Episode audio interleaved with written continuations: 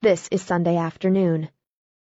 Amasai, hired man, in a purple tie and some bright yellow buckskin gloves, very red and shaved, has just driven off with Carrie, hired girl, in a big hat trimmed with red roses and a blue muslin dress and her hair curled as tight as it will curl. Amasai spent all the morning washing the buggy, and Carrie stayed home from church, ostensibly to cook the dinner, but really to iron the muslin dress. In two minutes more, when this letter is finished, I am going to settle down to a book which I found in the attic. It's entitled On the Trail, and sprawled across the front page in a funny little boy hand, Jervis Pendleton, if this book should ever roam, box its ears and send it home.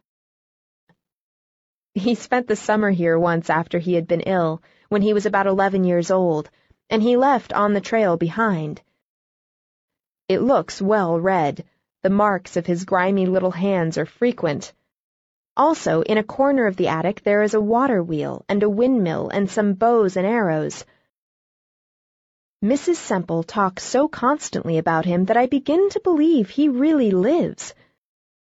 Not a grown man with a silk hat and walking stick, but a nice, dirty, tousle-headed boy who clatters up the stairs with an awful racket and leaves the screen doors open and is always asking for cookies. And getting them, too, if I know Mrs. Semple. He seems to have been an adventurous little soul, and brave and truthful. I'm sorry to think he is a Pendleton. He was meant for something better. We're going to begin threshing oats tomorrow. A steam engine is coming and three extra men. It grieves me to tell you that Buttercup the spotted cow with one horn, mother of Lesbia, has done a disgraceful thing. She got into the orchard Friday evening and ate apples under the trees, and ate and ate until they went to her head. For two days she has been perfectly dead drunk. That is the truth I am telling.